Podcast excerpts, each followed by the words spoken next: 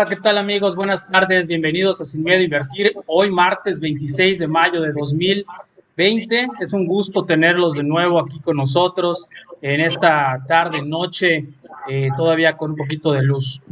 Bueno, pues el día de hoy estamos transmitiendo totalmente en vivo, como hemos hecho las últimas dos semanas. Eh, lo estamos haciendo a una sana distancia con nuestros panelistas y con nuestro invitado, pues en, en sus domicilios, en sus oficinas. El día de hoy eh, nos acompañan como cada martes David Castro. Hola David. ¿Cómo están amigos? Javier, Joan. ¿Qué tal Fernando? Bienvenido también como invitado de honor. Hola, muchas gracias. Muy interesante. Eh, también nos acompaña Joan Márquez. Hola Joan. Hola Javier, Fer, ¿cómo estás David? Muy buenas tardes a todo el auditorio. Muchas gracias por acompañarnos. Un gusto acompañarnos una vez más aquí en el programa de Sin de Invertir. Tenemos un tema muy interesante, eh, pues espero para poder entrar de lleno sobre el tema. Correcto. Y bueno, nuestro invitado el día de hoy para el tema que se llama e-commerce, retos y oportunidades es Fernando Santa Cruz. Fernando, buenas tardes. Bienvenido de nuevo en Sin Miedo a Invertir. Este, Javier, muchas gracias nuevamente por la, por la invitación. A, a Joan, David, gracias por, por, tenerme aquí nuevamente platicando con, su audiencia.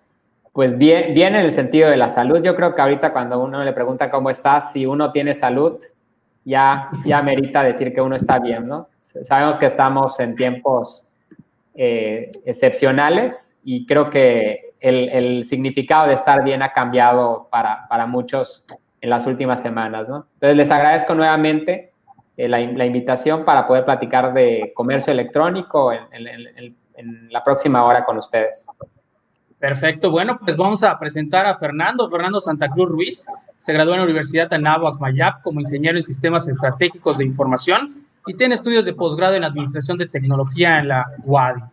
Él ha fundado cinco empresas y dirige actualmente Adibor Media y Logismic Software desde hace 12 años. Esta última se dedica es dedicada a tecnología y software para el sector agrícola de México, desde donde se ha integrado una cartera de clientes en los cuales figuran Sony de México, American British Tobacco, Instituto Tecnológico de Monterrey, Unilever, Canon y muchas más. Es experto en temas de ventas, desarrollo de software, agricultura digital, arquitectura de información, mercadotecnia digital y user experience. Actualmente es presidente del nodo IXP de Yucatán y miembro de la junta directiva del Heuristic Center y vicepresidente regional de comunicación y medios digitales de Cañete Sureste. Además, es conductor invitado desde hace siete años en Fórmula de los Negocios de Grupo Fórmula y es corredor desde hace seis años con maratones y contado. Como pueden ver, pues Fernando tiene muchísima experiencia en estos temas y además en programas de radio, pues sale ahí con Roberto casi cada, los sábados estás por allá, ¿verdad, Fernando? Sí, los sábados eh, eh, Roberto amablemente me, invita a participar eh, platicando de temas de tecnología en, Grupo Fórmula y pues muy contento, muy contento de, poder compartir un poco de lo que hacemos en, en Adibor y ayudar a nuestros amigos emprendedores y empresarios a sacar el máximo provecho a la tecnología, ¿no? y más en estos tiempos en los que se ha vuelto fundamental para que podamos seguir operando, ¿no? en, en esta con, con todos estos, estos nuevos cambios, con el home office, con el comercio electrónico, con, con todas estas nuevas tecnologías que ahorita pues estamos sacándoles provecho. Esta misma transmisión posiblemente eh, en otros momentos hubiera sido muy diferente y en algunos casos hasta difícil. Hoy por hoy la verdad es que tenemos muchas herramientas a la mano y creo que las situaciones difíciles como ha sido esta pandemia pues nos ponen en reto y en, el, en pues en,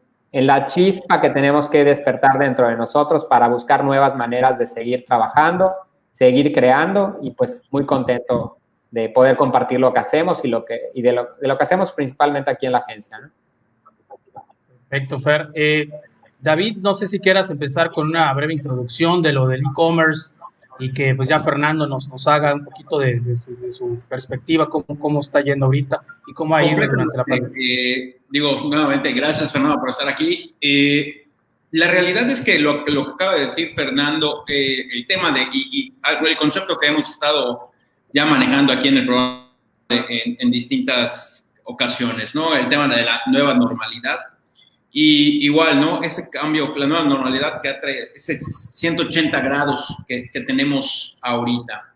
¿Cómo, eh, digo, nos va a confirmar Fernando, pero yo he estado, lo que he estado leyendo y viendo, porque estamos ahí en el tema inmobiliario y demás, cómo realmente no era algo que ya existía, pero bueno, realmente nos agarró, llegó, os adelantaron prácticamente 10 años, ¿no? O sea, esto, todo esto que estamos haciendo ahorita en cuanto a plataformas, en cuanto al Zoom, en cuanto a, usar todos estos nuevos medios digitales, estaba programado para 5, 10 años ya usarlos formalmente y de golpe y porrazo llegaron. No es que no existieran, simplemente se aceleró el proceso para, para su uso, ¿no? Entonces, y afectó creo que a todos. O sea, yo que soy maestro, estoy completamente en el, tema en línea, todo el ramo inmobiliario, estoy en el tema en línea, y, bueno, enos aquí, ¿no? Ya en, en, este tercer programa, ya ahorita en, en línea, este, pues esto es a lo que nos tenemos que ir adaptando básicamente. Correcto, David, así es. Ni te, acuerdas del primer programa que, hicimos así. Tuvimos algunas dificultades técnicas, ¿verdad?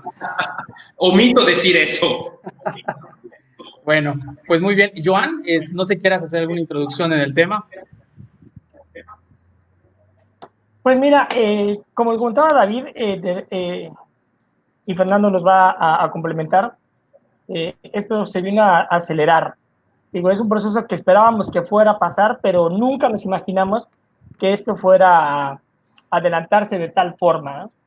Y, esto abrió, y me vas a corregir si estoy mal, abrió la puerta a otras plataformas eh, tradicionales a las que ya conocíamos, que era prácticamente el visitar una página web y poder entrar a ver eh, algún producto, algún servicio que necesitábamos, pues entrábamos directamente al producto que necesitábamos o lo buscábamos. Eh, y ahorita esto se, se aceleró porque nos dimos en la necesidad de buscar otro tipo de eh, servicios u otro tipo de necesidades y obligatoriamente tuvimos que recurrir a, a los medios digitales para poder recurrir a aquellos servicios, como Fernando comentaba el, comprar el súper a través de Internet, que si bien ya existía, era algo que no era tan, tan recurrente, porque obviamente todos veíamos muy cómodo el poder ir al, al súper y agarrar el producto que nosotros queramos y, este, y poder agarrarlo y salir y, y, complementar nuestra compra y hasta allá, ¿no? Ahorita desgraciadamente nos fuimos a la necesidad de todo ello. Y estas plataformas se vieron la necesidad de abrirse. Incluso eh, eh, también las redes, las redes sociales coloquiales, lo que es el Instagram, el Facebook, se tuvieron que prestar a este tipo de, apertura para poder ofrecer a algunos de, los, de las personas que hacemos servicios o los que ofrecen sus servicios a través de estas plataformas. Yo quisiera hacerte la pregunta, Per, ¿qué impacto ha tenido este tipo de movimiento de, de comercio a través de las redes sociales particularmente en estas redes más coloquiales, o cuál ha sido la punta de lanza que se ha utilizado para poderlas explotar eh, a medida que esto se aceleró, como dice David, esperábamos que esto sucediera aproximadamente unos dos años y esto se aceleró en dos meses. Sí, sí, este, es, es muy acertado lo que, lo que comentas, este, David, Joan. Eh, primeramente, hace unos días se liberó una estadística en donde se hace el recuento de cómo había venido creciendo el comercio electrónico en los últimos 10 años. Eh, hasta, 2000, hasta 2019 estábamos alrededor de una penetración de un 19% y solamente en, en ocho semanas, es decir, dos meses, pasó de estar del 19.6% al 27%. O sea, tuvimos el mismo crecimiento en dos meses que los últimos 10 años de comercio electrónico. Entonces, de esa magnitud fue el cambio o la aceleración que, tuvimos. Eso es algo muy relevante. Eh, la, verdad es de que en otros espacios me ha tocado, pues, hacer como que mucho trabajo prácticamente de evangelización de la importancia de las empresas de, tener sus tiendas en, en, línea, de vender en las plataformas online, como los marketplaces como Amazon, como Linio, como Mercado Libre que hay muchas formas de estar en el comercio electrónico, no nada más es tener tienda en línea, hay otros mecanismos que me puedan vender, me permiten vender a través de otros canales o de canales ya más establecidos. Eh, pero cuando nos llega esta, esta, esta contingencia, realmente es cuando todo se empieza a acelerar, ¿no? Se empieza a acelerar de cómo podemos aprovechar las tecnologías que efectivamente ya existían, pero eh, uno de los principales obstáculos no era el tecnológico, sino los hábitos y eh, que teníamos nosotros como usuarios. ¿no? ¿Quién no recuerda, creo que al menos de manera personal en, la casa y en la familia, ir al súper era casi salir a pasear, ¿no? Subías a los niños, la esposa, y, todos salían de paseo a hacer súper. Hoy por hoy, con todas las restricciones que tenemos de movilidad, del número de personas que pueden salir, para buscar que el impacto eh, sanitario, salud sea el menor, pues eso ya no, ya no se puede. Y como bien decías, muchos amigos literal descubrieron que se podía hacer el súper en línea, pensaban que no habían esos servicios cuando eh, han habido supermercados que hace cuatro o cinco años ofrecen el servicio, se, los descubrieron hace unas, unas semanas y les está funcionando bien. Y, y, y uno de los grandes temas que, muchas personas se están dando cuenta eh, es de que el comercio electrónico eh, de manera general funciona bien, eh, empiezan a perder el miedo y esto nos lleva a empezar a pensar ya, ya en el momento en el que estamos en la epidemia, que posiblemente en las próximas semanas empiece todo este tema de reapertura, cómo va a ser el escenario posteriormente, ¿no? Entonces, e-, ese es algo muy relevante para las empresas para saber, por ejemplo, si el tema del comercio electrónico es un tema pasajero o se va a quedar o, simplemente ya es uno de los nuevos hábitos que se va a consolidar algo que ya venía creciendo. Para darnos en contexto y pues igual eh, poder seguir la conversión, el crecimiento venía, eh, venía doble dígito para México. Del 2019 crecimos 19.8%, eh, es decir, casi el 20% respecto a 2018. Y, el, y la tasa de crecimiento que vamos a tener para este año va a ser eh, enorme, ¿no? Entonces, todas estas personas que se están subiendo al comercio electrónico, que por primera vez están haciendo transacciones, están haciendo el súper, están pidiendo servicios, que antes preferían ir a algún, a, una, a un comercio, a una tienda, posiblemente una parte significativa de ellos continúe con estos, con, estos nuevos hábitos. Entonces, yo creo que es un cambio que se está llegando para quedar. Creo que el tiempo ha sido muy corto y no todas las empresas han sido capaces de reaccionar para hacer o vender servicios en línea.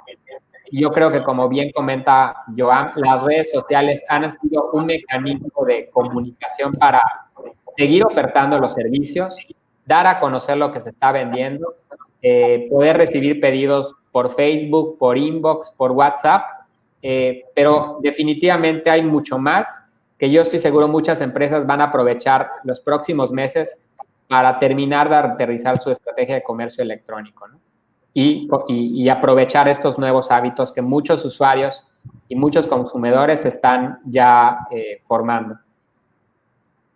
Fer, eh, ¿tú cómo, cómo, ves o por qué será que antes de esta, toda esta situación del confinamiento y, estar en casa y no poder salir, la gente en la gran, su gran mayoría, o como tú dices, desconocía o, o, no sé si fuera miedo lo que tenían cuando compraban, porque si va a llegar, si el pago no me lo van a, no se va a perder.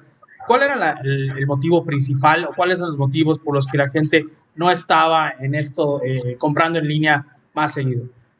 Mira, son, son varios. El, principal eh, que, podemos ahorita, como en muchos, tal vez nosotros lo veamos común, pero no, no lo están así, es que el, 80% de los mexicanos no tienen una tarjeta de crédito.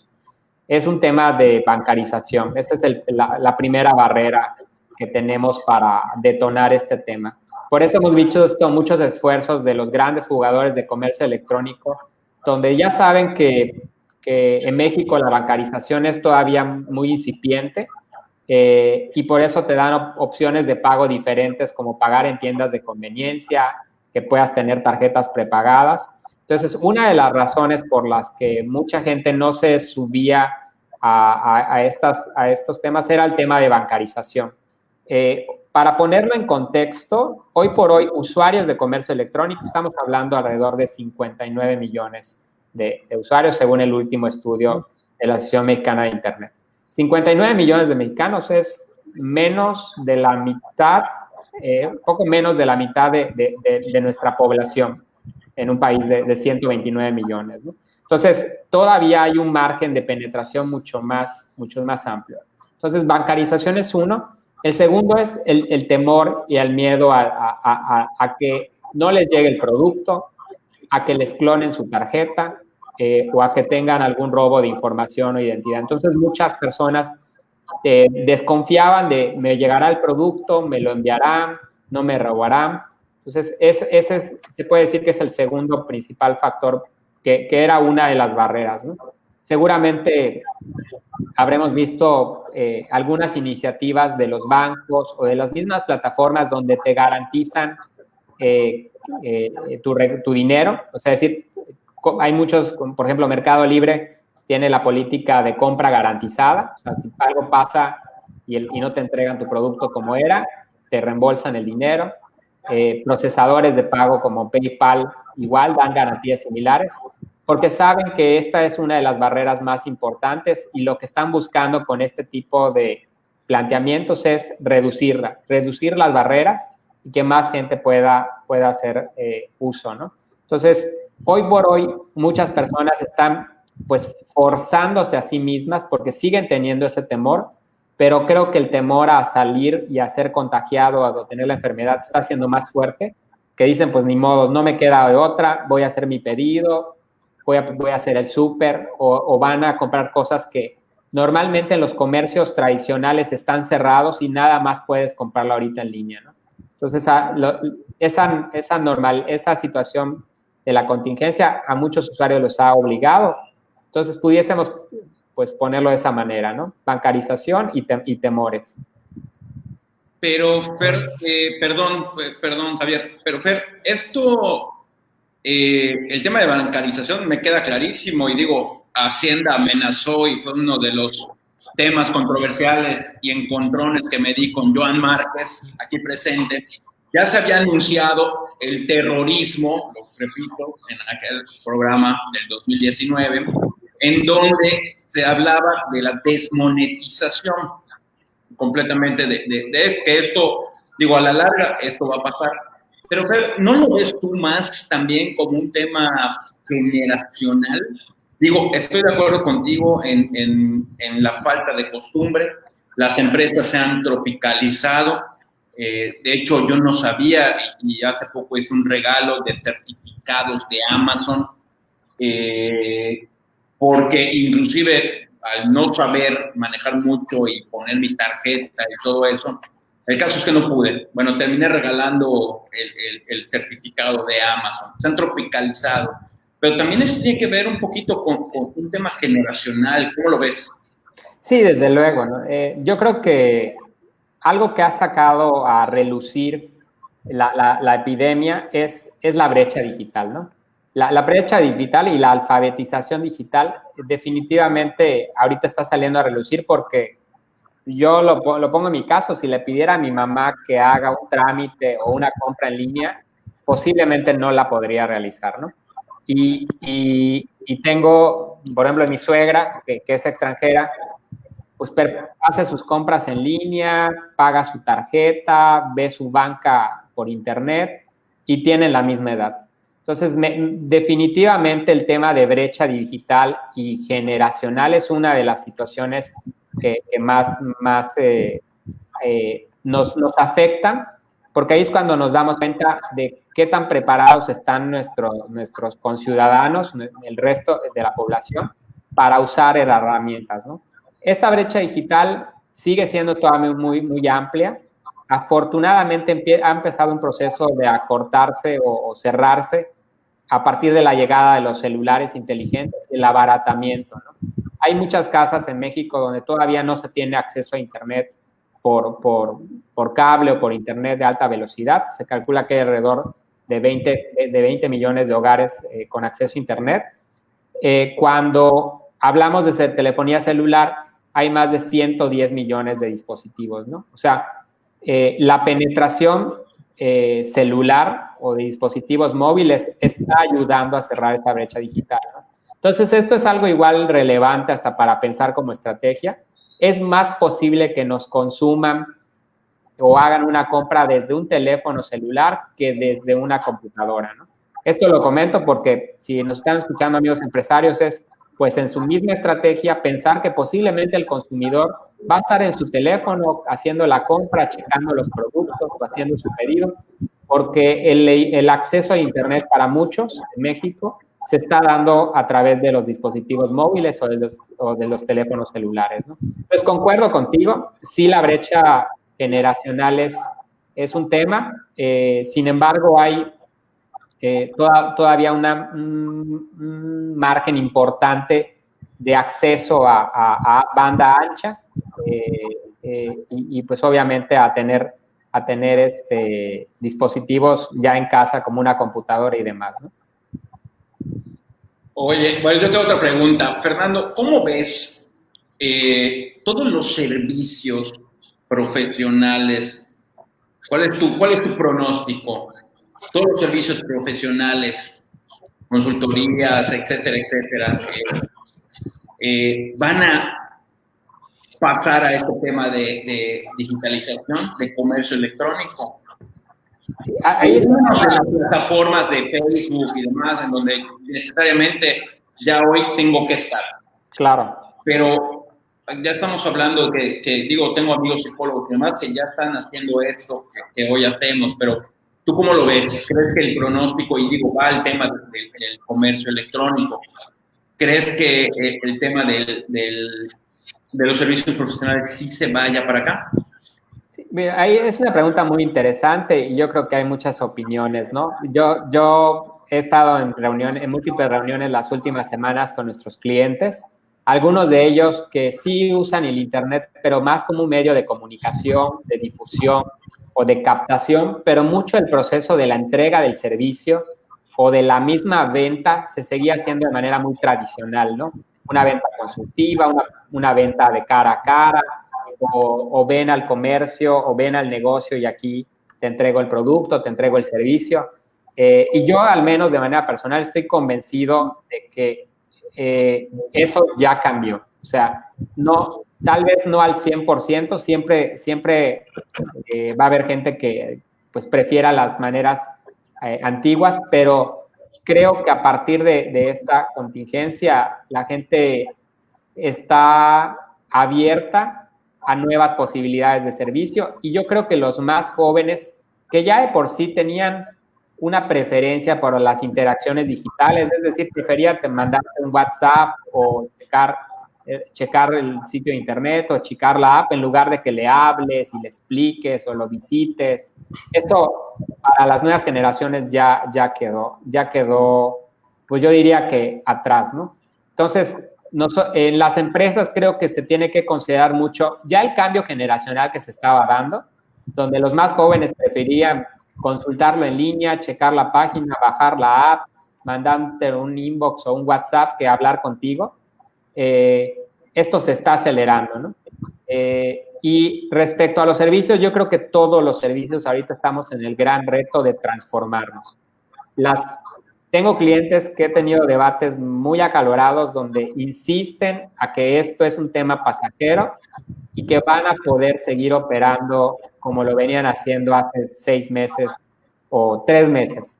Y le digo, no, esto ya cambió, ya cambió y, y, nuestra responsabilidad como, como tu consultor es ayudarte a que des esa transición, ¿no? Entonces ha sido muy acalorado porque hay clientes que piensan que es un tema temporal, decir, pues, pues, yo como atendía a mis clientes, nada más tengo que esperar a que esto pase, se acabe y todo va a regresar como era hace seis meses. Y la realidad es de que no, ¿no? Hay muchas industrias que están siendo afectadas, hay, hay, hay ganadores, hay perdedores. Eh, desafortunadamente hoy tuve una reunión con uno de los clientes donde analizábamos quiénes son los perdedores y Yucatán tiene sectores estratégicos en los que era, tenía una fuerza y están en la lista de los que van a perder. Y estamos hablando de construcción, estamos hablando de automotriz, que Yucatán era donde más autos se venden, principalmente autos de lujo, este, eh, educación, eh, eh, servicios financieros, en fin, y, y desde luego temas como el inmobiliario van a ser fuertemente afectados por, por, esta epidemia y por las consecuencias económicas que está dejando la epidemia, ¿no? básicamente. Entonces, tenemos que repensar nuestros servicios. Eh, yo creo que mientras más rápido asimilemos que esto ya cambió, más, más proactivos podemos hacer a, a, aceptar los cambios y replantear la manera en cómo podemos entregar servicios virtualizados. ¿no?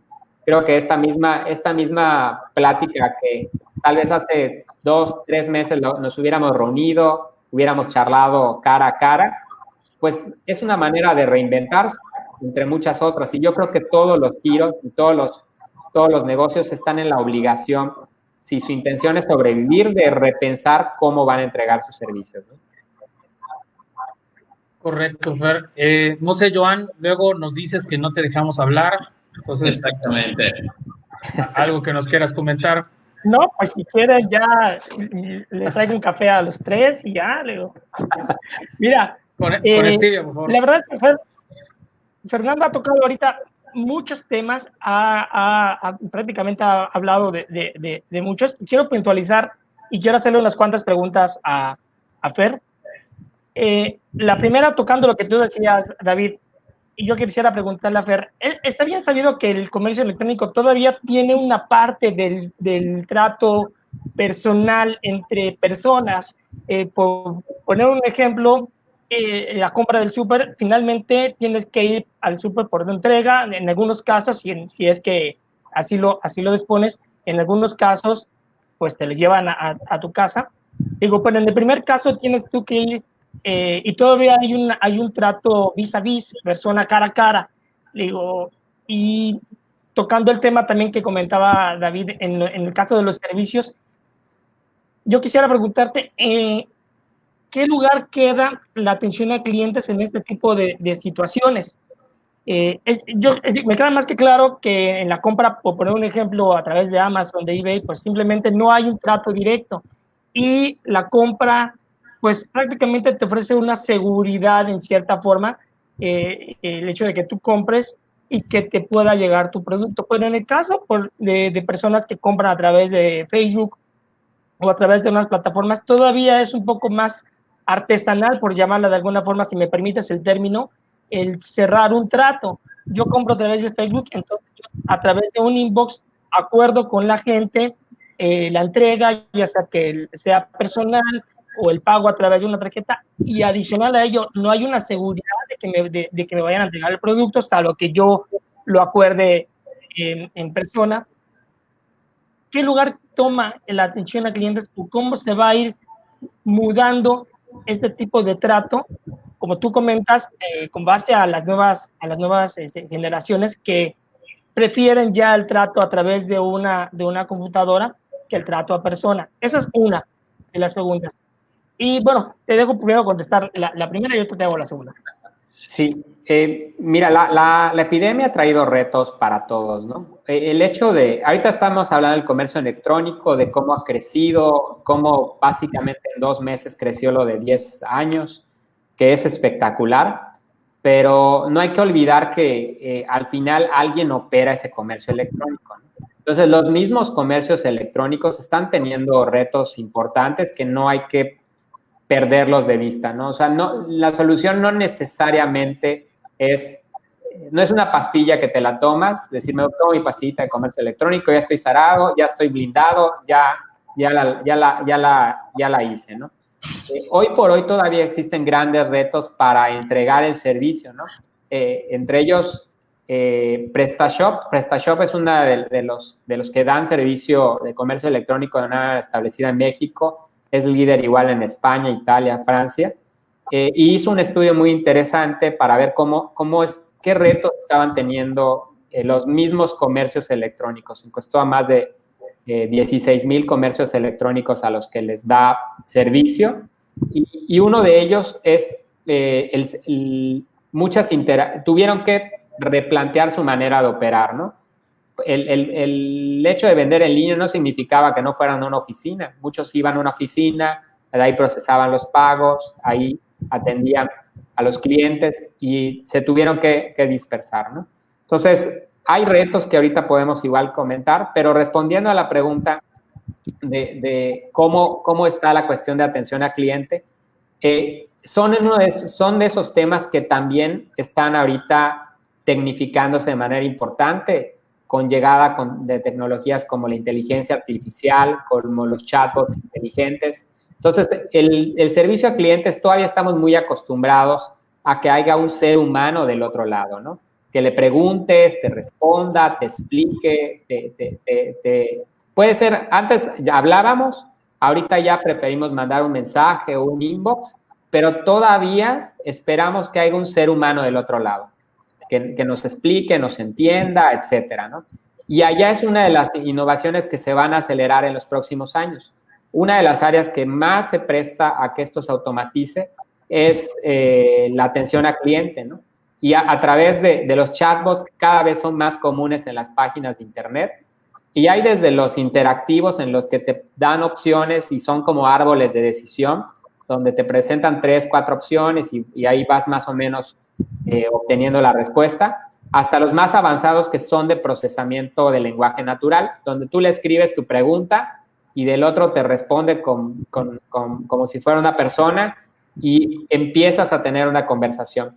Y esas son tecnologías que ya están disponibles, que son accesibles y que lo que han faltado es, pues posiblemente situaciones como las que estamos viviendo para decir, a ver, qué herramientas tenemos para sistematizar si ahorita no puedo tener al 100%, por ejemplo, de mi personal trabajando eh, de manera activa, ¿no? Entonces, obviamente eso eh, creo que son de las cosas que vamos a ver en los próximos meses y años, cómo muchos puestos de atención a clientes, de soporte técnico, de ayuda, de, sí, básicamente de ayuda o atención, eh, van a ser reemplazados por, por chat, chatbots con inteligencia artificial, eh, en la que en muchos casos ni nos vamos a dar cuenta de si es un ser humano o es un algoritmo que ya aprendió y, y estamos interactuando con él como, como con una persona. ¿no? Entonces ahí viene un reto importante eh, y, hay, y también temores, ¿no? Eh, yo, yo conozco un proyecto el año pasado, no se pueden decir marcas, pero eh, no sé, por ejemplo, de Axtel, donde prácticamente detuvieron un proyecto de llenar un call center e invirtieron en tecnología de, de chatbots de, de lenguaje natural, ¿no?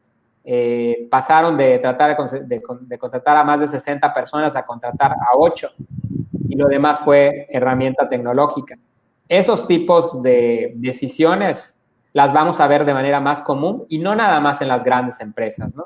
También en las empresas pequeñas, porque este tipo de tecnologías nos dan la posibilidad de estar 24 horas, 7 días a la semana, con herramientas que no se molestan, que no se cansan, que no, que no tienen que ir al baño. Entonces, es, va a ser muy interesante ir viendo esa maduración. Entonces, e, es, son de esos retos y áreas de oportunidad que las empresas van a tener. Y retos, pues también a las personas que están en esas posiciones para encontrar dónde está realmente el valor de, de, nosotros como, como, colaboradores o como trabajadores. ¿no? Eh, antes de pasar a unas preguntas que nos hacen en, nuestros, este, pues bueno, los que nos están viendo, eh, ¿tú crees que a partir de ahora eh, las, las personas, los empresarios, las que tengan tiendas físicas, necesariamente van a tener que tener una tienda virtual para no quedarse atrás? es, es, una muy buena pregunta, ¿no? yo, yo creo que va, eh, va, yo creo que a, corto plazo, eh, las mismas restricciones y el mismo temor de contagio mientras no se generalice, no se generalice una vacuna y una, inmunidad ya mayoritaria de la población, eh, la, eh, concurrir a espacios con mucha gente, como pudiesen ser plazas comerciales, que ya venían en, una decadencia en Estados Unidos particularmente, y eso lo íbamos a ver igual paulatinamente en México, pues ya la gente lo va a pensar dos veces, ¿no? Ir, ya, yo ahorita veo complicado a corto plazo un estadio de fútbol lleno, no lo, no lo visualizo al menos este año. Va a ser muy interesante cómo qué tipo de medidas, por ejemplo, los espectáculos, los deportes van a tomar. Eh, eh, y cuando esto lo trasladamos a los comercios pequeños y medianos, eh, yo creo que si no, si no toman alguna acción para digitalizar su negocio o virtualizarlo o llevarlo a Internet, van a quedar en desventaja definitivamente, ¿no? Va a haber gente que va a reducir su movilidad, entonces una manera de, reducirlo. No necesariamente tiene que ser que montes una página, pero sí que aceptes pedidos de manera remota, que hagas entregas a domicilio. Son cosas que vamos a ver más. Creo que las, estamos viendo en esta epidemia. Empresas que no hacían reparto a domicilio, la están haciendo, eh, porque es una manera de, sobrellevar la, la epidemia. Y yo creo que en muchos casos así va a ser, ¿no? Los comercios electrónicos no son la solución al 100%. Eh, uno de los temas ha sido, por ejemplo, la saturación que están teniendo hasta los grandes. Por ejemplo, Amazon eh, estaba contratando 10.000 nuevas personas eh, para, poder suministrar la, y dar el servicio que se tenía. Vamos a ver restricciones de movilidad, de que no puedan entrar a ciertos municipios. Entonces, los pequeños comercios siguen teniendo un espacio para atender a esas áreas locales donde los grandes todavía no tienen esa, flexibilidad o esa velocidad para entregar el servicio. Yo creo que el tiempo de respuesta la velocidad va a ser algo importante para las, empresas pequeñas, pero definitivamente tienen que abrirse a nuevos métodos, tanto de recibir pedidos como para entregar el servicio. Y fíjate que por aquí viene la pregunta de, uno de nuestros seguidores, Alberto Cordero, que por cierto, David te manda saludos. Gracias, Alberto. Un saludo. Alberto pregunta, eh, para el empresario que quiere o tiene forzosamente que incursionar a lo digital, ¿cuáles serían los cinco errores más comunes que cometen al cambiar de lo tradicional a lo digital? Muy bien. Sí, el, el primero que yo podría mencionar es de que piensan que digital se atiende solo. Eh, ese, ese, es el, primero. Dice, pues yo voy a poner una página y pues ya no, o sea, no necesito gente, eh, funciona en línea, no. O sea, cuando uno habilita un negocio digital, eh, hoy por hoy, hasta que las tecnologías vayan madurando, alguien todavía tiene que procesar los pedidos, alguien tiene que empacar, alguien tiene que responderle a las dudas al cliente. Obviamente cada vez vamos a ver más herramientas como las que platicaba hace unos minutos, como los chatbots y, demás, ¿no? Pero uno de los primeros, primeros errores es pensar que se atiende solo, que no hay que, que nada más hay que levantarla y mágicamente los pedidos van a llegar y mágicamente todo va a funcionar. Entonces, yo siempre les, les digo, a, les decimos a nuestros clientes que abrir una tienda en línea, que lo piensen como si estuvieran abriendo una tienda física después de que se abre, hay que pensar quién la va a atender, eh, quién va a empacar, quién va a dar respuesta, quién va a hacer los envíos, quién va a generar las facturas. Eh, planear esa parte muy bien. Eh, el, segundo, el segundo error que cometen es no, no considerar un presupuesto de mercadotecnia para hacer, pues para dar a conocer que esa tienda ahora ya existe, ¿no? Entonces dicen, pues ya abrí mi tienda, ya la construí o ya activé algún servicio y piensan que mágicamente la gente va a llegar eh, por decenas o centenas o millares de visitantes eh, del día, de la noche a la mañana, ¿no? Y no, como todo, como todo negocio hay que darlo a conocer. O sea, para vender primero nos tenemos que dar a conocer. Y eso es uno de los errores más comunes. Piensan que simplemente es abrir la tienda o hacer la página en Internet y que, y, que y no tienen planeado nada para la mercadotecnia. Entonces, planeen ahí, desde luego, las redes sociales, una campaña de difusión eh, enfocada a visibilidad, es decir, que la gente nos conozca y desde luego eh, gestionar, gestionar la mercadotecnia. Eh, otro error muy común es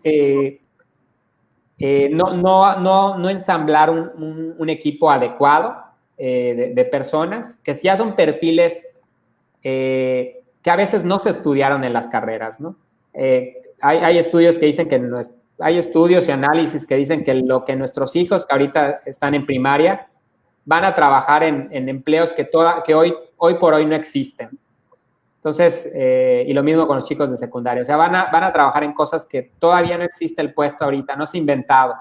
Entonces, eh, eh, esta parte, cuando hablamos de comercio electrónico, posiblemente necesitemos especialistas, pero las universidades todavía no están generando suficientes especialistas como enfocados. Entonces, asesórense, ya sea con una empresa especialista o recluten un perfil de personas que tengan ese conocimiento de logística, de marketing digital, eh, de comercialización, que les ayude a operar adecuadamente. Y desde luego alguien de su confianza para la parte tecnológica de, preferencia en casa.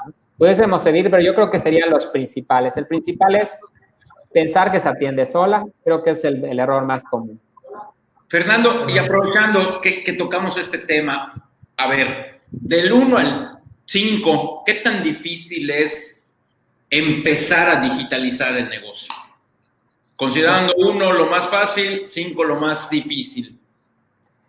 Eh, eh, si hablamos de manera, si hablamos de comercio, de, decir empresas que venden bien eh, productos físicos, la, verdad es de que ya hay muchas tecnologías como que bastante listas. Entonces yo le pondría entre un 2, 2.5. No le pondría 1 porque hay una, como platicábamos en, al inicio del programa, nuestra curva de brecha digital, de alfabetización digital, de qué tan, qué tan listos estamos en nuestras capacidades y conocimientos para usar herramientas tecnológicas en México, todavía hay cosas que no, no, no, no nos prepararon, ¿no? Muchos de nosotros, algunos tuvimos la ventaja de estudiar algo de tecnología, pero hay muchos que tal vez su primer contacto con la computadora la tuvieron en la carrera o, más adelante, ¿no? O, que vivieron toda su infancia sin computadora. Entonces, todavía no estamos tan, tan, tan, tan listos. Entonces, yo le pondría entre dos. Ahora, ¿por qué le pondría dos? Porque la verdad es de que ya existen bastantes plataformas que si hoy yo quiero empezar a vender en línea y tengo mediano conocimiento o facilidad para la computadora, eh, me puedo meter a, servicios como Shopify, por ejemplo, que es uno muy conocido, eh, donde puedo echar a andar mi tienda en, en, unas dos, tres horas, ¿no? Si tengo ya listos mis fotos de mis productos, si tengo una estrategia, puedo fácilmente armar una tienda. Eh, o entrar a alguna de estas marketplaces como un Mercado Libre, como un Linio, como un Amazon y registrarme como vendedor, ¿no? Y la verdad es de que los pasos para vender algo son muy, son muy sencillos, eh, siempre y cuando estemos algo familiarizados con la, con, pues un poquito con la computadora y que no le tengamos tanto miedo. Así como dice el eslogan del programa, sin miedo a invertir, bueno, sin miedo a la computadora, sin miedo al comercio, a vender el dominio. Correcto, sí, es, es, muy importante vencer los miedos. Eh, David, te manda saludos también Israel Imam. Este, gracias, Israel. Un saludote, amigo. Alberto, muchas gracias por despedirte. Este va un webinar de inmobiliario. Esto de los webinars eh, ya nos están ganando mercado, este, David. Joan. Definitivamente. bueno, eh, mira, este, Fernando, tú comentaste algo eh, interesante hace un rato acerca de los de las plazas comerciales. Eh, que en Estados Unidos efectivamente, pues cada vez son menos las que hacen, eh, cada vez han ido más a lo digital. ¿Tú ves en México eh, cerca, en un mediano plazo, que empiecen a haber menos plazas comerciales? Sobre todo en Mérida hemos visto un boom en plazas comerciales en los últimos años, incluso unas pues, muy bonitas, muy grandes. Sí. Mira, la verdad es que me sorprende cómo nosotros, al menos lo hemos visto nosotros en la ciudad que, que vivimos en Mérida, eh, cómo siguen construyendo plazas y siguen desarrollándose proyectos cuando la tendencia global y de países como Estados Unidos, Canadá es ya empiezan a cerrar las plazas, ¿no? Obviamente debido al crecimiento del comercio electrónico. Yo sí me sorprendo cuando veo los números de Estados Unidos de cómo crece el comercio electrónico, cómo cierran las plazas y de repente volteo a ver en mi ciudad, en Mérida, cómo están inaugurando una nueva con, con bombo y platillo y súper bonitas. Eh, pues la verdad me, da a pensar eh, por los inversionistas, me da a pensar por los locatarios, eh, porque la tendencia está, está, está cambiando, ¿no? Está cambiando de manera significativa en nuestros hábitos de consumo, ¿no? Con esto que estamos viviendo de la, de la epidemia y la contingencia, muchos hábitos de consumo van a acelerarse los cambios. Uno de ellos es comprar en línea. Entonces, eh, yo creo que ahorita los proyectos inmobiliarios de, de múltiples tipos, estamos hablando de plazas comerciales, estamos hablando de edificios de oficinas, estamos hablando de muchas cosas que antes, antes, literal, hace tres meses, era otra la situación. Otra la situación. Ahorita, nosotros hicimos una encuesta interna eh, de si preferían quedarse a trabajar en casa o regresar a las oficinas y el 100% de, dijo, me quedo a trabajar en casa. Con todas las situaciones que, que pueden tener de los niños, el jardinero, el perrito, con todas las complicaciones de trabajar en casa, este, eh, la gente en algunos casos, en algunas industrias que lo permiten, como los de servicios, están pues ya seriamente, ¿no? Entonces nosotros estamos en ese proceso de decir, bueno, eh, la gente, nuestra gente puede ganar calidad de vida si le evitamos venir de su casa una hora, irse a su casa otra hora, podemos hacer que ganen dos horas de su vida, que posiblemente se la pasaban en el transporte o en el coche, para llegar si hacemos este cambio. Y nosotros desde hace mucho tiempo estamos más que convencidos que nuestro valor como empresa está en lo que somos capaces en Adibor de crear y entregar para nuestros clientes, no qué tan bonitas son nuestras oficinas o qué tan eh, lujosa es nuestra silla o nuestra sala de juntas, sino qué somos capaces de entregar a nuestro cliente como valor, ¿no? Entonces, cuando empezamos, cuando llega esta situación, definitivamente ya hasta nos cuestionamos seriamente si vamos a regresar a las oficinas, ¿no? Porque eh, yo ya lo vería más como un tema de calidad de vida para el colaborador, obligarlo a regresar. Eh, si sobre todo se sondió, que es el, el ejercicio que hicimos interno, y te empiezan a decir, ¿sabes qué? Yo me quedo acá. Y la verdad es que hemos, hemos hecho el esfuerzo y el compromiso todo el equipo para que funcione. Ya ha funcionado bastante bien. No, no puedo decir que sean todos los casos, cada, cada empresa tendrá su situación, pero yo creo que ahora más que nunca muchas empresas se van a abrir a la posibilidad del trabajo remoto, al home office, y eso también abre posibilidades de tener a talento de otras ciudades, de otros países, que tal vez por miedos previos que teníamos decíamos, no, es que lo quiero ver aquí sentadito, no, este, no, ¿cómo vamos a contratar a alguien de otro país? Este, no, que sea de Mérida, no. Todas esas cosas se empiezan a ir y las empresas empiezan a abrir su mentalidad, obviamente no todas, eh, pero son las cosas que más vamos a ver. Yo creo que ahorita decirle a un cliente después de la pandemia, oye, hacemos una videoconferencia, ya no lo va a tomar como, no, venme a ver, a mí me gusta que me vengan y me visiten y aquí me lo expliquen. Va a cambiar, ¿no? Va a cambiar. Eh, vienen retos muy interesantes, algo que platicaba hoy con el área de recursos humanos, es cómo vamos a, a, qué tipo de estrategias vamos a hacer para seguir manteniendo la cohesión, la cultura y el sentido de pertenencia y equipo cuando ya no estamos juntos, cuando cada quien está en su casa y pues sí nos vemos por videoconferencia, pero cómo seguimos manteniendo una cultura, cómo seguimos manteniendo unos valores, cómo seguimos manteniendo una colaboración cuando, cuando no lo vemos. Y, y la verdad que tuvimos un reto muy interesante porque entraron tres personas nuevas que no nos hemos que no las conocemos en persona. Todo el proceso fue en línea, todas las entrevistas y hoy su inducción fue 100% en línea y, y, como les dije, posiblemente no regresen a la oficina.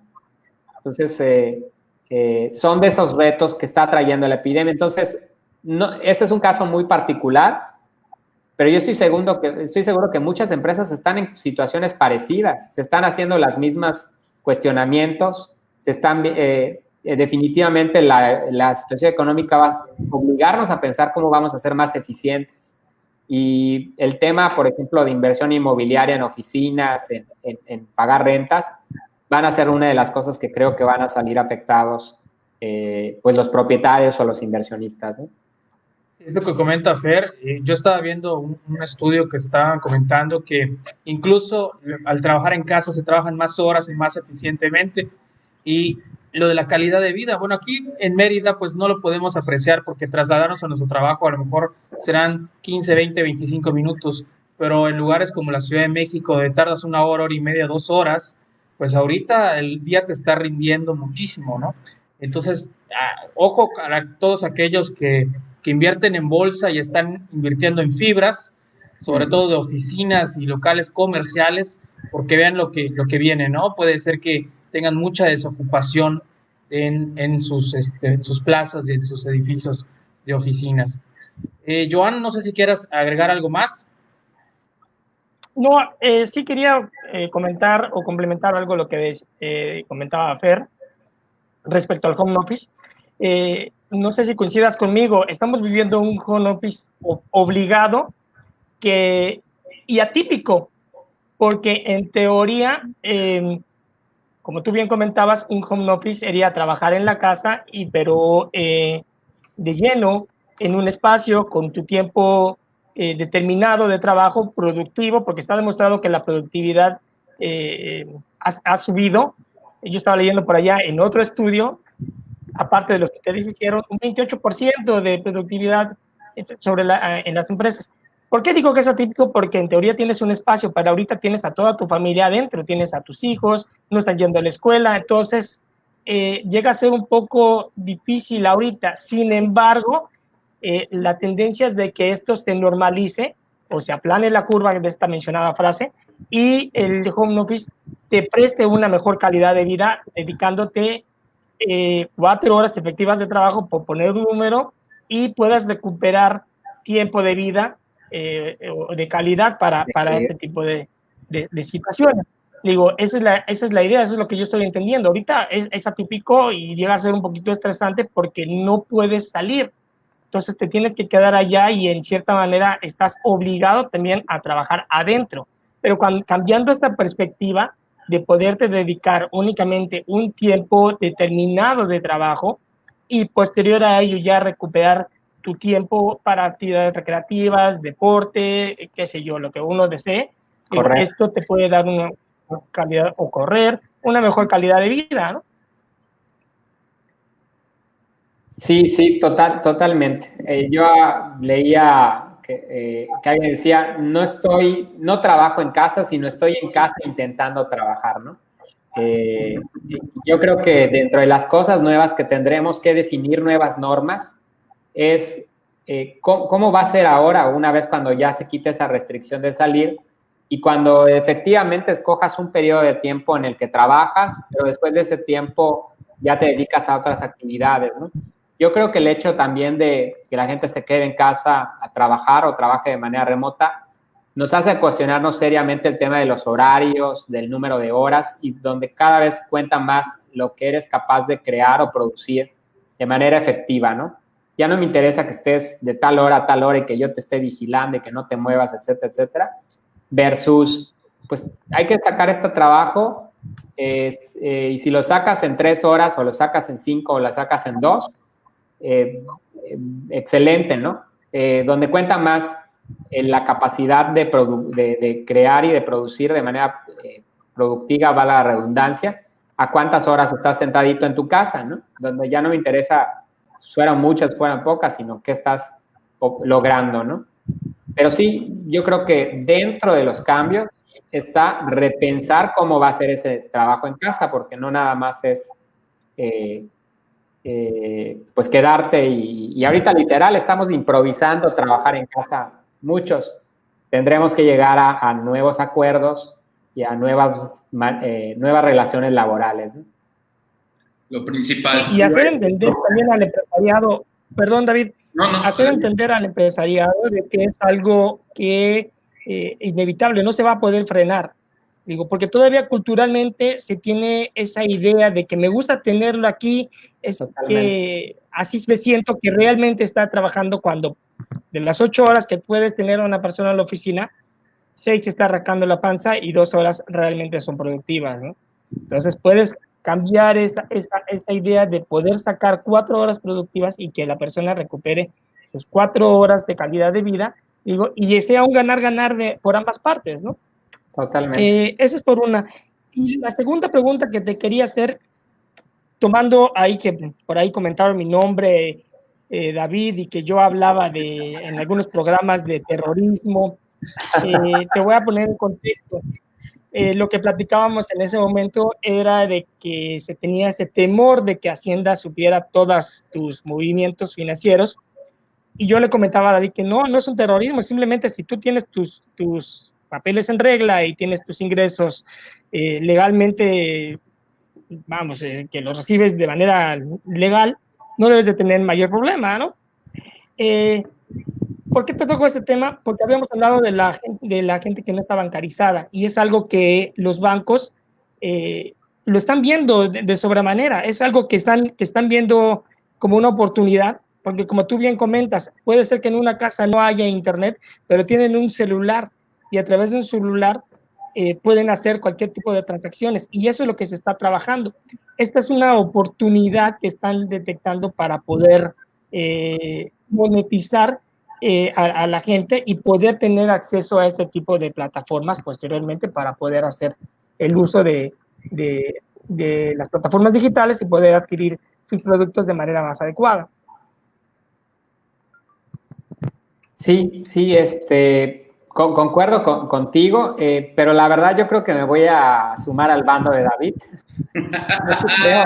Yo sí creo, que, sí hay eh, una, un, pues no sé si de manera, bueno, sí de manera efectiva un, un cierto, cierto, cierta presión sobre, no, no, no, solamente sobre los empresarios, sino hasta, hasta profesionales independientes, comerciantes independientes que eh, sabemos que existe una economía informal muy grande, eh, pero porque no, no han habido esas opciones de trabajos formales, bien pagados, con prestaciones y que desafortunadamente los tiempos siguen cambiando y se van reduciendo cada vez más esas, esas eh, opciones, ¿no? O sea, las opciones que tuvieron nuestros papás de que trabajabas en una empresa y, te, y pudieses jubilar tranquilo, o sea, esas cosas ya no existen, ¿no? Entonces, eh, sin embargo, yo creo que en la, pues con el nuevo gobierno sí ha habido una,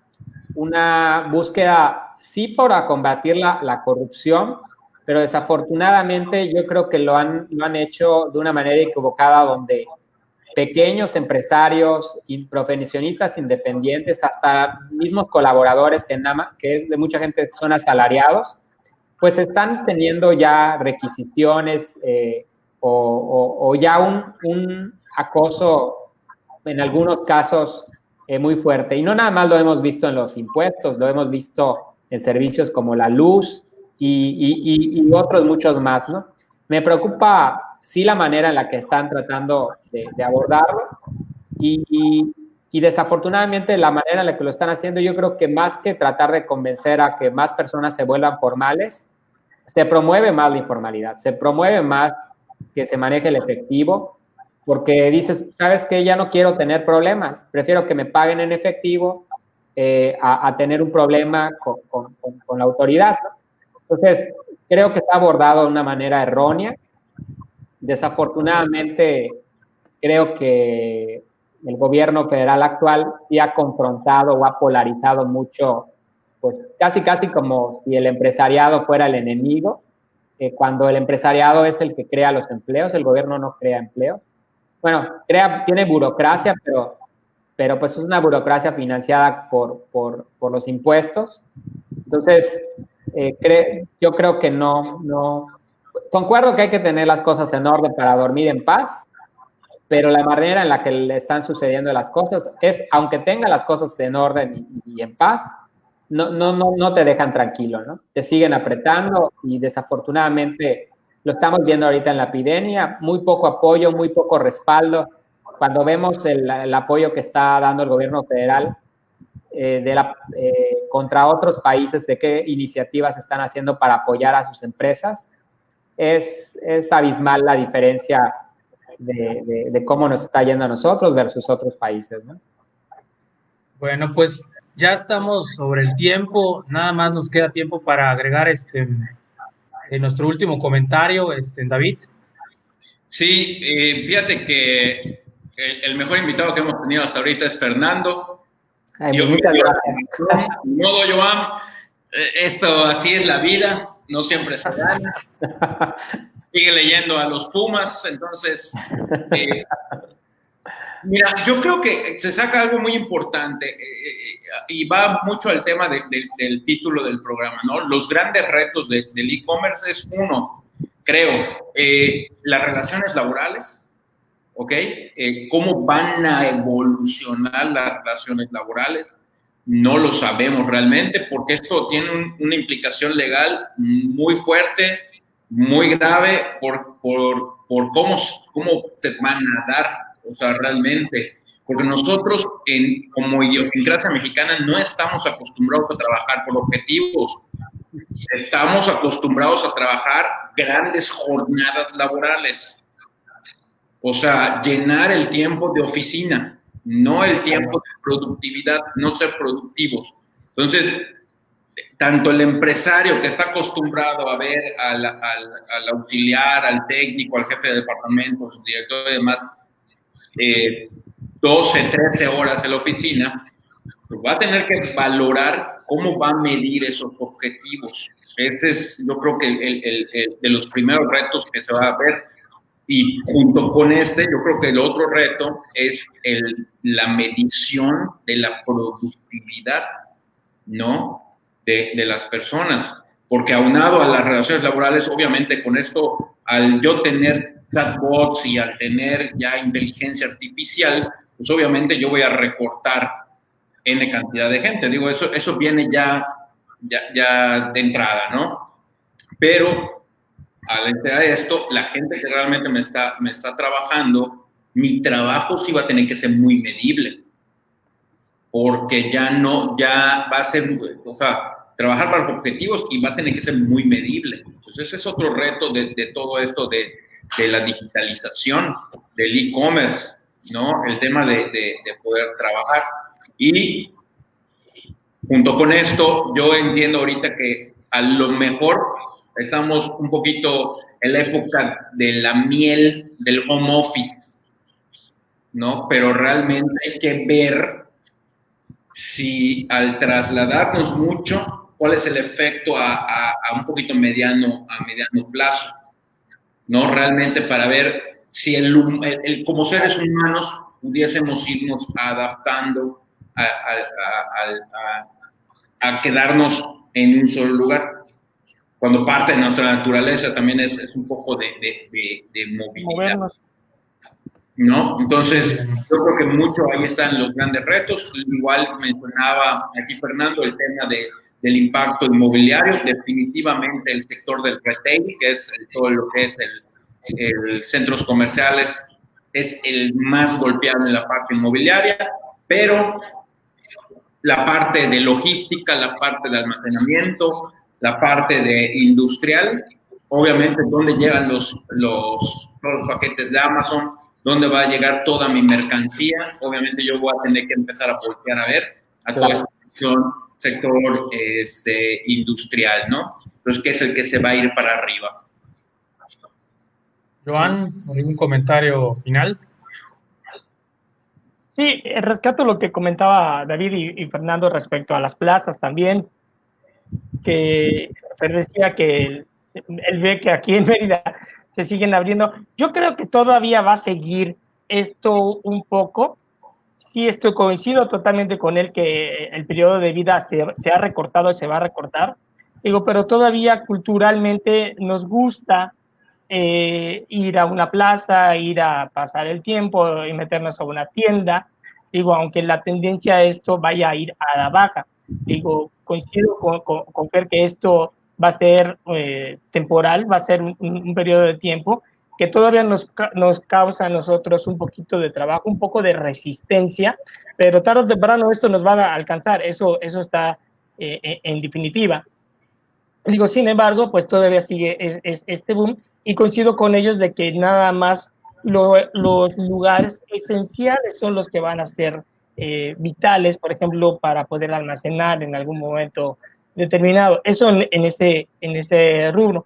Y, coincido también con David eh, que lo que comentábamos hace rato, el, el, home office va a tener una tendencia a estabilizarse. Ahorita es algo necesario, digo, es algo obligado. Eh, las leyes te, nos, te, obligaron a mandar a la gente al, a, a, sus casas.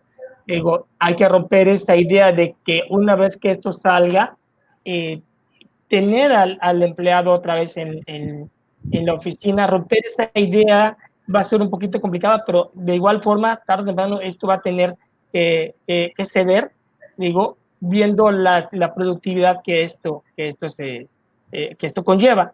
Y, eh, y obviamente pues, eh, tiene que ver mucho la participación de la gente para que estos números también sean, sean, sean válidos, ¿no?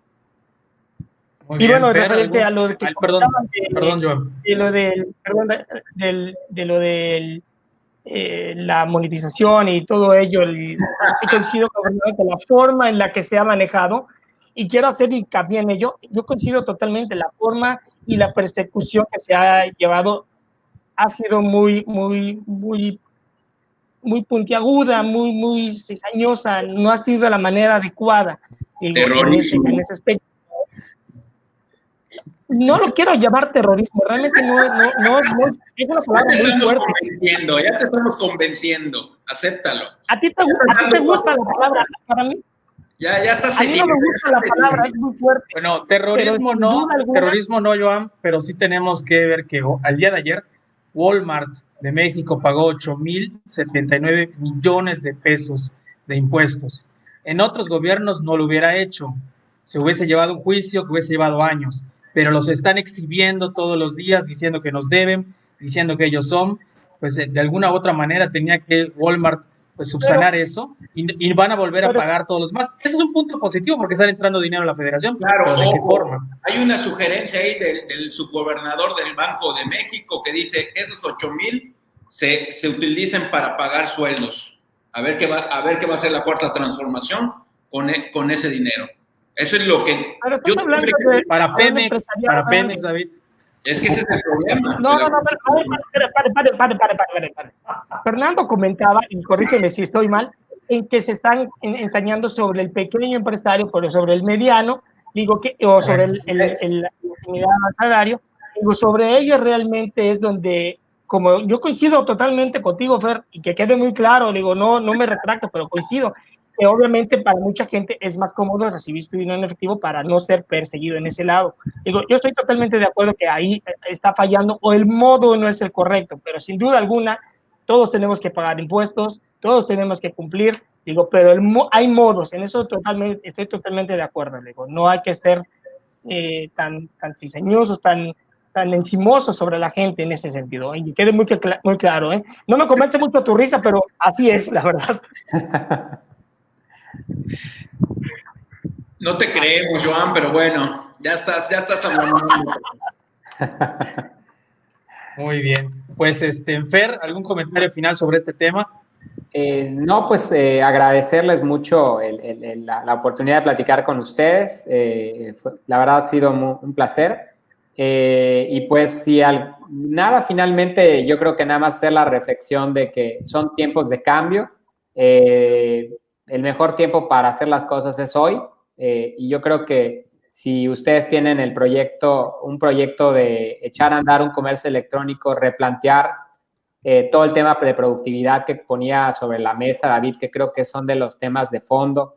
Y, como mencionaba al final Joan, eh, tenemos que encontrar cómo va a ser el nuevo home office ya después de que podamos salir a hacer nuestras actividades normales son retos muy interesantes que vienen pues con, junto con este proceso de apertura, ¿no? Entonces tenemos que analizar cómo vamos a abordar como empresas este tema, igual desde nuestros trabajos de manera personal, porque no nada más es un tema de empresarios, es, es de todas las personas. Si me dieran la opción a mí de trabajar en casa, pero me van a pedir más resultados, lo decidiría o prefiero seguir eh, pasando una hora, dos horas en, ir y venir al, trabajo y tener ese tiempo para mí. En fin, son cuestionamientos muy interesantes eh, eh, que traen nuevos retos en todo el tema laboral, eh, en nuevos hábitos. Y pues yo creo que solamente estamos viendo el comienzo, ¿no? El comienzo de, de muchos ajustes que vamos a ver eh, y como todo siempre he dicho, yo creo que los más preparados son los que van a salir adelante. Yo creo que este tipo de espacios pues permite la reflexión, eh, analizar qué es lo que viene para que los que tengan oportunidad de, de vernos y escuchar pues puedan tomar sus propias decisiones mejor informados. Muy bien. Eh, Fer, si tienes unos cinco minutitos más, vamos a, a inaugurar una sección el día de hoy, que ya nos estamos adelantando que se llama Sin miedo a invertir picante. Entonces vamos a platicar el tema de la felicidad interna bruta, el nuevo índice que se está promoviendo. Y me gustaría saber, Joan, ¿qué opinas del índice? Bueno, algunos dicen felicidad interna bruta, otros le dicen que el índice Pepe el Toro. Entonces, pues no, no sé cómo, cómo lo estás viendo. No, no escuché tu pregunta bien. Bueno, ¿qué, qué opinas? Se me fue el audio.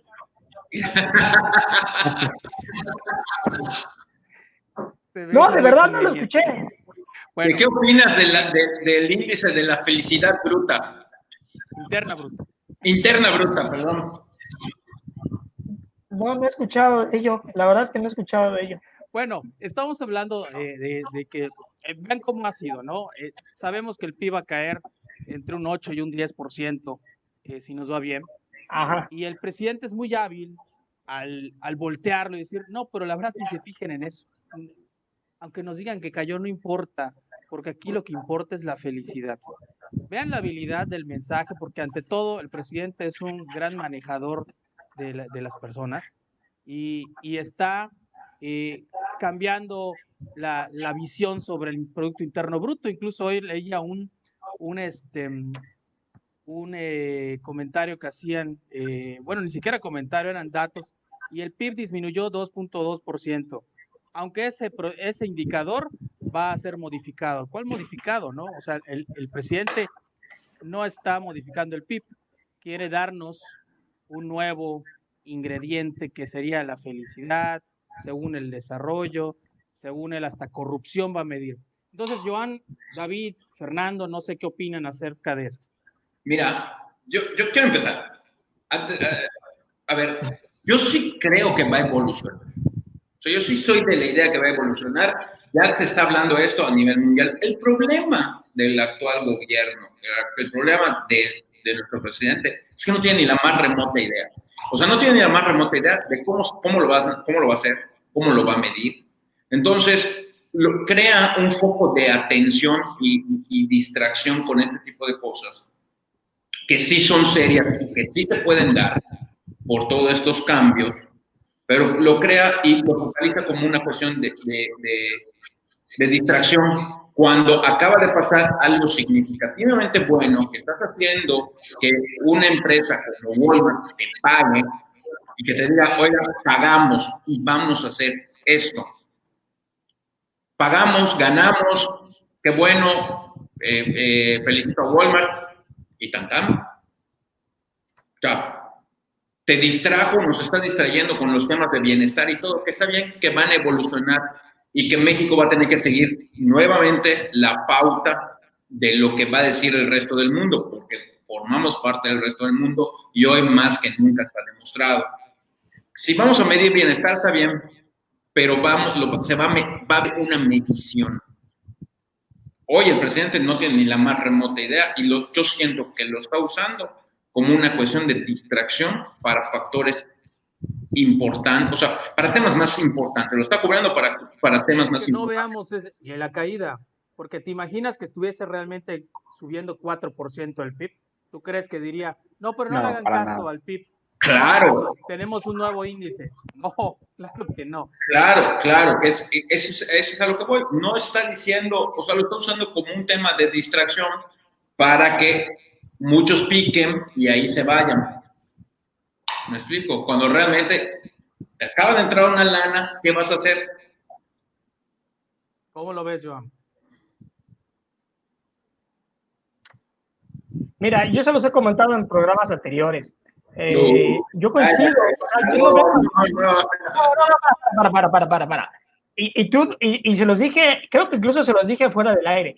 Y yo me mantengo. Yo creo que el señor está muy mal asesorado. Le digo, el hecho de que todos los días salga a, a, decir algo, creo yo que no le permite poderse asesorar o, o tiene que salir todos los días a querer apagar un fuego, pero al quererlo apagar le tira gasolina y termina incendiándose. Ese realmente es el problema. Digo, o puede ser que esté mal asesorado o que la gente que lo asesore le diga y sin embargo él vaya en contra de. Eso es un patrón que se ha, que se presentado en el transcurso de este sexenio, que incluso él ha contradecido a su propio gabinete. Digo.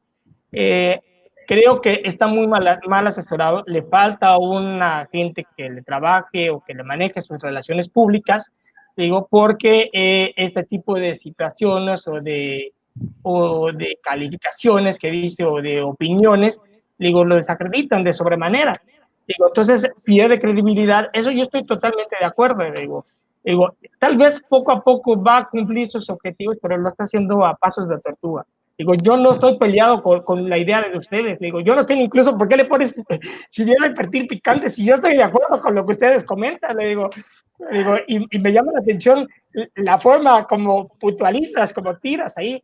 Digo, yo quisiera escuchar la opinión de Fer también respecto, respecto a este tema. Alguien neutro. Neutro, no. Eh, eh, yo, yo, creo que a mí, a mí lo que me preocupa es la motivación de poner sobre, ahorita en estos momentos, eh, tan sensibles que sabemos que eh, la economía no está yendo bien. Y algo que no hay que perder de vista es la economía ya no iba, no iba bien, estábamos en cero antes de la epidemia. Entonces, poner sobre la mesa un tema de un nuevo elemento de medición, en este caso de bienestar, eh, eh, para mí eh, es un, me preocupa su motivo eh, porque francamente las cosas no están yendo bien. No iban bien antes de la epidemia, ahorita van a ser todavía más complicadas y me preocupa que haga este tipo de propuestas porque lo, lo único que pretende es decir, la medida estándar que usan los países para medir bien o mal, que seguramente tienen muchas cosas que, que, que se pueden mejorar, pero bien o mal es la aceptada en las diferentes economías del mundo para poder hacer comparativas entre países. Él replantee otras para ocultar la verdadera situación que estamos viviendo. Entonces, y, y, decir, pues, ¿sabes qué? No, pues resulta que vamos bien porque ahora somos más felices, hay menos eso. O sea, él puede diseñar su, su, su indicador a placer para, para menospreciar el, el, el, el, aceptado a nivel mundial y, y, cambiar, la, cambiar la regla, ¿no? O sea, ya, ya no nos vamos a medir todos con la, el mismo indicador. Yo tengo mi propio indicador y, en, y como él siempre dice, yo tengo mis propios datos, él va a tener su propio indicador, que estoy seguro siempre él va a decir que las cosas van bien. Y eso realmente es el problema, ¿no? Cuando las cosas no estaban yendo bien, eh, el, su, su, tasa de aceptación sigue bajando. Desafortunadamente, con toda esta parte eh, económica que vamos a pasar por la pandemia, la situación económica se va a agravar, va a haber un decrecimiento. Y en una propuesta como estas, eh, simplemente va a ocultar o tratar de ocultar de manera oficial la, verdadera realidad. Entonces, sí, sí me preocupa mucho, sí me preocupan mucho las motivaciones que trae, porque está poniendo eh, parámetros que él se está inventando, sacando de la manga para ocultar el fallo que se está teniendo en la economía, y no nada más en la economía, en la salud, en la, en, en la, en la seguridad, en muchos temas que son graves, que no se han resuelto, que no vemos para cuándo, y, y, y, es, y, ese realmente es el tema de fondo, ¿no? Me preocupa también la manera en la que utiliza sus, sus tiempos en las mañanas para distraer la atención de temas tan, tan importantes como los que ahorita mencionaba, y con inventos o, cosas que le compramos eh, como el tema del avión, como el tema de la rifa, cosas que son un distractor total, ¿no? Y ahí coincido con David. El señor es un, un genio de la publicidad, debió de ser publicista, es, es, un genio político, sabe realmente a lo que está jugando eh, pero desafortunadamente no es algo positivo para México. ¿no? Entonces, de, de, fondo me, me preocupa eh, cuando hace anuncios de, de, este tipo para ocultar la realidad. ¿no? Muchas gracias, Fer. Eh, un comentario de Juan Pablo Canto. Juan Pablo, un saludo. Juan Pablo dice que debemos preocuparnos por la política que tenemos hoy en día. Ir al socialismo es un error. Y aquí aprovecho este comentario para preguntarles, porque desde varios analistas han empezado a comentar que, estamos viendo varias señales de que México está transitando hacia el socialismo. ¿Ustedes cómo lo ven? David, ¿tú, cómo lo ves? No, no, no creo que estemos yendo para allá. Realmente, mientras seamos vecinos de, de Estados Unidos, no va a pasar, no lo van a dejar hacer. Eh, la gente tampoco creo que, que, ceda ante esto. Digo, eh, un ejemplo claro es ahorita, y, y, lo que decíamos de que, y contestándole un poquito a Joan, el mal asesorado, o, o si él es el terco, yo creo que él es el terco definitivamente. Yo creo que él se sube a, a, a, a, a su mula y hasta donde pueda, ¿no? Un ejemplo ahorita es por lo de los puentes, los puentes largos, ¿no? Eh, dijo que no, que lo que taca, taca, taca, taca, que se iban a desaparecer. Ayudaba a la economía interna, todo esto. Bueno, al fin y al cabo, creo que la semana pasada fue que dijo, no, sí van a seguir los puentes largos. Ya vimos que sí.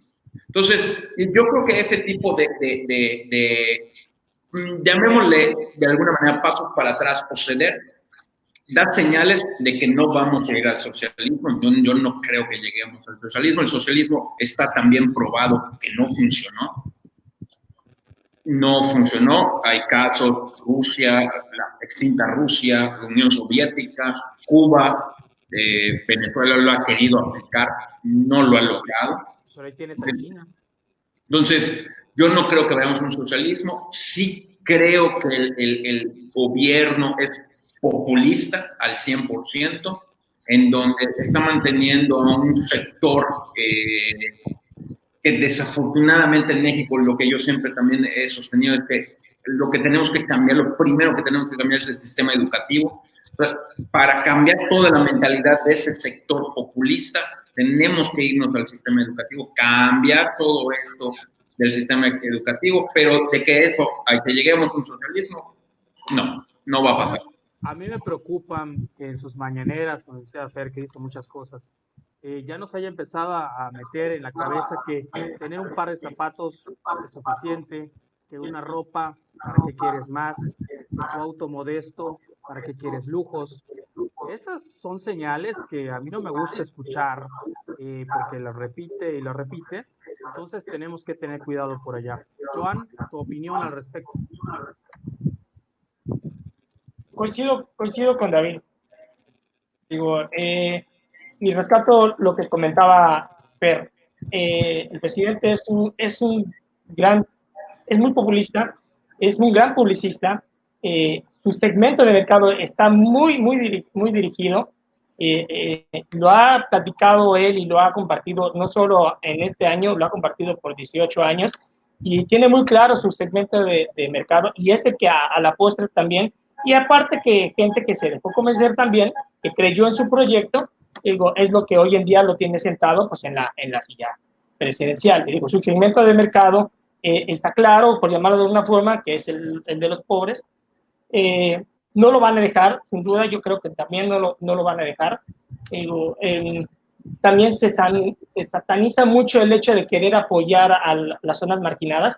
Es válido, está bien, pero sin duda coincido también con David, lo que tenemos que trabajar en nuestro sistema educativo eh, para poder sacar de la ignorancia al país. Ahí es donde tenemos que trabajar sin duda alguna y mejorar también nuestro sistema de política.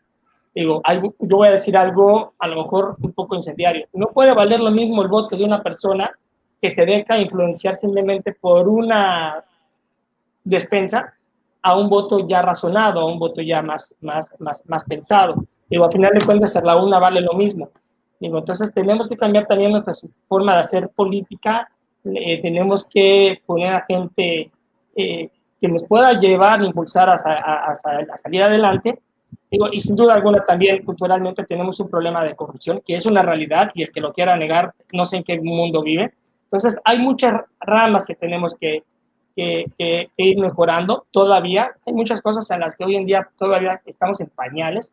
Entonces, tenemos que cambiar mucho todavía, pero poco a poco tenemos que ir avanzando. Y va unado a lo que nos está sucediendo ahorita. La tecnología nos está, nos está alcanzando y tenemos que ir a la par con todo esto, porque si no, vamos a estar de un lado en pañales y en otro lado vamos a estar avanzando y el, y, el caos va a ser catastrófico realmente. No creo que lo dejen y no creo que vayamos por allá. Está demostrado también, como comenta David, el socialismo no es la, no es la solución, el comunismo tampoco, que prácticamente es lo mismo. Entonces, sinceramente, no creo que vaya, que vaya a suceder.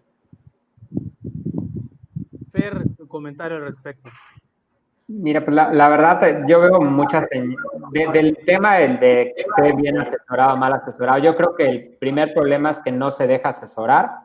Lo segundo es que la gente que tiene con él, le, yo considero que le falta capacidad. No la tiene ahí por su capacidad, sino por su bueno, tiene, la tiene por su capacidad de decir sí, señor presidente, a, lo que este señor diga o no. Sí, más allá de si está correcto o no, ¿no?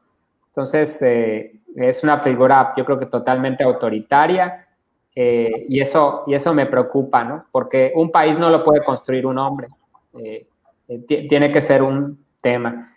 De, fondo, me, me, preocupa cómo, cómo se ha ido dando toda esta transición política. Concuerdo con Joan que tiene que haber medidas firmes como las que ha propuesto para tratar de combatir la corrupción que ha venido de muchas generaciones atrás Desafortunadamente, eh, me gustaría ver esa fuerza que está teniendo para tratar de combatir la corrupción, también en impulsar cosas como la educación o el crecimiento económico, ¿no?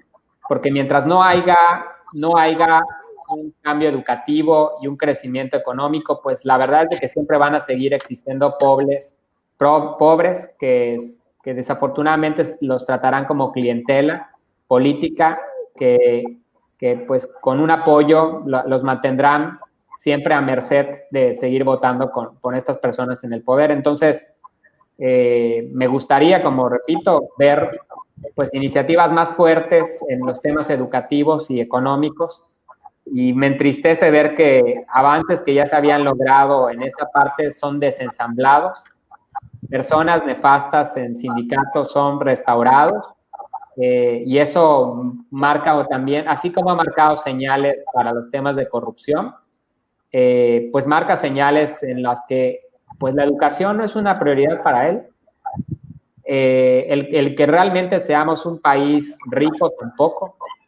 Es más, de ahí el tema que comenta Javier, ¿no? Para él está bien ser un país en la medianía, como él lo dice, ¿no? No dice pobre, pero sí dice en la medianía. No, no, no, nunca dice vamos a ser un país rico. No, eh, para él está bien. Es más, ser rico es ser malo. Ese es el planteamiento de fondo que nos comunica todos los días, ¿no? Y desafortunadamente, como vivimos un país tan desigual, pues yo creo que hay mucho enojo social justificado, yo diría. Eh, y cuando te dicen, oye, el rico te quitó tus oportunidades, que aunque no sea así, pues pues tu misma ignorancia hace que compres esa, esa idea eh, sin cuestionártela, ¿no? Por falta de educación. Entonces, la raíz yo creo que se ha platicado en muchos foros, es la resolución, creo que se ha platicado en muchos foros, es la, es la educación. Cuando yo empiezo a ver un, un, un, apoyo fuerte y decidido a, sacar adelante la, educación, yo creo que eh, empecé, empezaré a creer más en, en pues en, este tipo de personajes, ¿no? No te oímos, Javier. Muchas gracias, eh, Fer, por, por, tus comentarios. Discúlpanos por haberte tenido un poquito más de tiempo, ya nos extendimos mucho. Estábamos estrenando esta sección, este, que, que, el mismo Joan nos había, había, dado la idea. Eh, Muchas gracias por haber comentado acerca del e-commerce, este tema tan importante en la nueva normalidad, en la nueva eh, realidad que vamos a estar viviendo. Eh, estaba checando durante el programa pues lamentablemente hoy ha sido el día con más contagios a nivel nacional, con 3.455, con 501 muertes. Eh, pues eso de que se está aplanando la curva, pues no es así. Eh, preocupa mucho que ya el primero de junio empiecen, eh, pues se acabe esta, esta jornada de, de sana distancia y ojalá que, que, esto no se complique más. Lo vemos muy complicado, pero pues ojalá que, que todo resulte bien.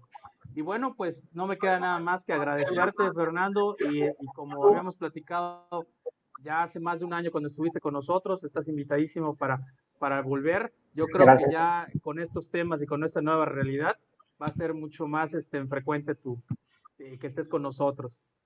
No, eh, pues yo encantado, encantado, Javier. No, muchas gracias. David, Joan, muchas gracias por, por haber acompañado el programa. Muchas gracias, Javier. Muchas gracias, Fernando, a todos. Este, y estamos en contacto. Aprovecho a mandarle saludos a Amanda Solís, mi amiguísima Amanda Solís, espero me estés viendo. Muy bien, pues un saludo a Amanda, igual un saludo a todos los que nos estuvieron viendo, a David Ascorra, a Manuel Lara, Alberto Cordero, Moisés Armando, Karina Jau, Carlos Calderón, Fernando González, Isabram.